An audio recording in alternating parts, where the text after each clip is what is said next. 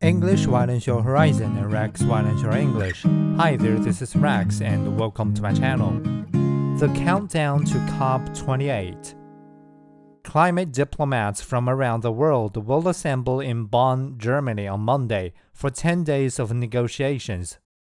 Top of the agenda is the global stocktake and audit of climate action mandated by the Paris Agreement in 2015.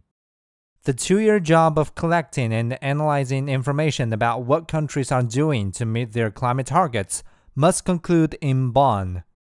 Evaluations of countries' progress and prescriptions for what they must do next will take place at COP28, the United Nations Climate Summit due to be held in the United Arab Emirates in November. All the signs indicate that countries are woefully behind on meeting their goals. The meeting in Bonn will also be a test for Sultan Al Jaber, who was appointed by the UAE as president of COP28. In May, more than 130 lawmakers from America and the EU demanded that the UN replace Mr. Al Jaber, who is the head of the UAE's state oil company. They are concerned that he will let the fossil fuel industry exercise too much influence over the talks.